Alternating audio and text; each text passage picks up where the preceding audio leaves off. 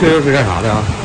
今儿给介绍一个那个做美式探店，哎呦，这现现在店的啊，那现在比较火的同城号不，我老能看着，老能刷到这些那个探店就是吃饭的那些，是不是？主要是那个是挣钱不挣钱的，看看不看着他能能挣钱是真的。这玩意儿演演行。哥们儿，你干这个干多长时间了？干三年了，抖音干多长时间了？抖音干了一年了，那现在咱们粉丝有多少不看？咱们现在的抖音粉丝八万多，挣不挣钱？不太挣钱。不太挣钱是啥意思？你给我说说呗。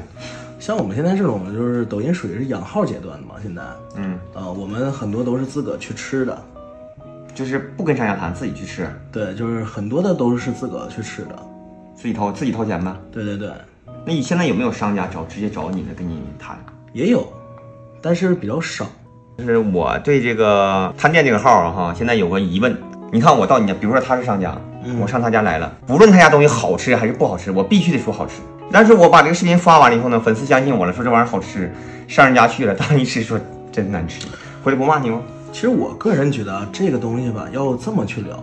第一呢，众口难调，你吃的时候吧，你觉得好的东西，别人不一定喜欢。这个口味儿，这个这个东西嘛，就是可能说我说这东西好吃，但是放到你这儿，你就不一定喜欢。那这个酸甜苦辣，每个人喜欢的程度全都是不一样的。嗯，这个这个说的哈挺有道理哈，那也是那么回事哎。确实这么回事。我吃的好吃的，你吃不一定好吃的，对对这没法说。其实我们做美食推荐呢，只是把这个东西去分享给你，就你就像我们家叫探店哈尔滨嘛，其实就是把一个店的好的地方跟你去讲。然后呢，你就像大家可能说这个店真的火了，可能真的是排上队了之后，可能有的人如果真的是踩着雷了，肯定这也会骂我们，这个是避免不了的。你现你现在有没有挨骂的时候？啊我现在啊， 我现在多多少少被骂过一回两回吧，因为有的人吧，我觉得吧，这个东西是一个期望值的事儿，你的期望值太高了。其实我们就就就像我们就是好物分享，如果说你把这个期望值就放的特别高的话，但是它只有这么高的话，你自然你就会觉得没有达到。我觉得这个是个人理解的问题。我觉得这个东西就是说，还是像我说的，我其实我还是有底线的，像环境跟菜品至少要有一样。这样的话，最起码我认为啊， 我还是有良心的。 我我我终于知道他为什么现在才八万两千粉了。嗯因为他有良心。 那你想没想过说以后你这东西怎么挣钱呢？你现在不挣钱，不代表说以后你一直不挣钱呢。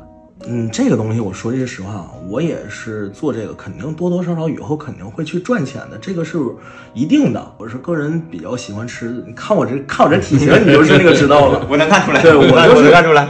我就是喜欢吃，那么就是所以说就把这个事情当做一种职业了，而且我以后可能说更多变现的方式不在于探店这上面，可能我会做一些电商啊，关于新媒方面的事情。我想问一下，就是在探店这个领域有没有什么规矩，说是怎么收费的啊？怎么怎么样？有没有？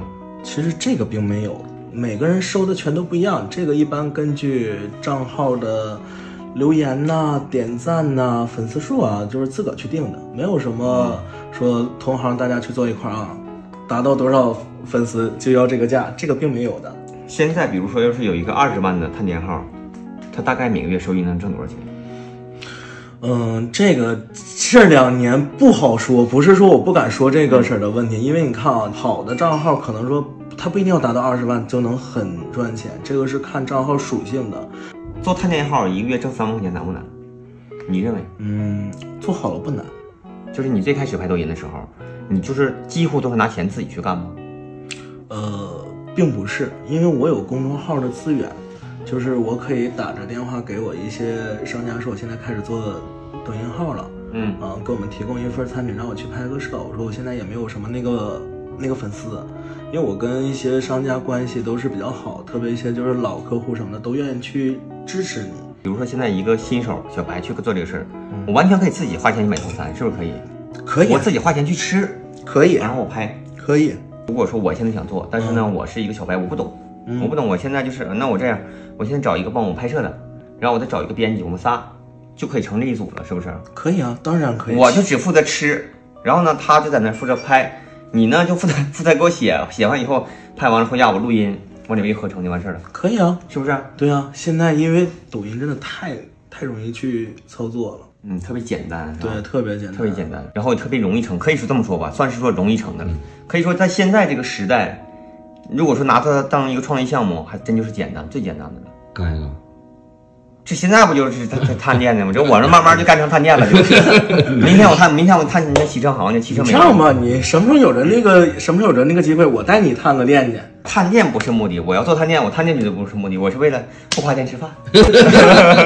你看这个哈，就一瞅一瞅这样的，就是探店去；一瞅我这个就是就是刚探店的，知道吗？就咱们抖音探店的视频，嗯，一条如果收五千块钱的情况下，得达到什么样的量级？粉丝量达到什么样的量级？能说嗯粉来丝量至少得七八十万以上吧？得七八十万。对，至少它得是一个五十万往上，一个留言、粉丝点赞都是很优质的号，它就能上那个价。我觉得啊，嗯，因为我的号还没有到那个地步吗？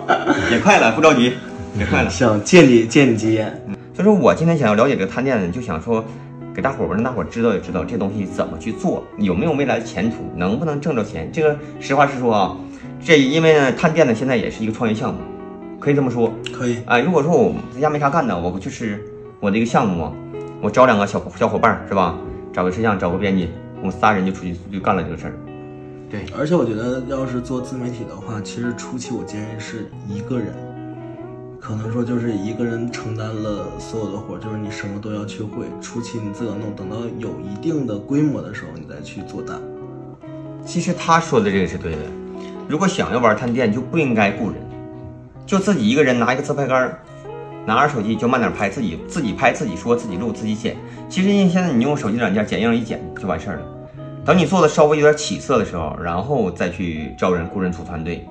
我还有这么一个事儿，嗯然后我呢有个粉丝群，嗯，然后你看看过几天有没有方便时间，然后你到群里呢，帮我给我这些粉丝普及普及一下这个探店的知识，然后怎么去做，给我讲一下，给他们普及一下这个知识。可以啊讲讲个课，可以可以对，吧？我是为了呢带大伙儿呢度过这个门槛儿，因为很多人都是小白没做过，但是从零到一这不好起，最起码让他能拍会第一期，以后他自己能干了，不是吗？我组这个粉丝呢，就是为了让他们能学到一定真正的东西，就是没必要花钱去走弯路，是不是？花那么多钱走了很多弯路没有意义，说是实打实的，就是最基本的。我告诉你，拿手机去拍，怎么拍，用什么角度啊，用买什么手机架，OK 了，就是很简单，是不是？嗯行，行，那大家今天就到这儿，行，好了，谢谢你啊，没事没事没事。没事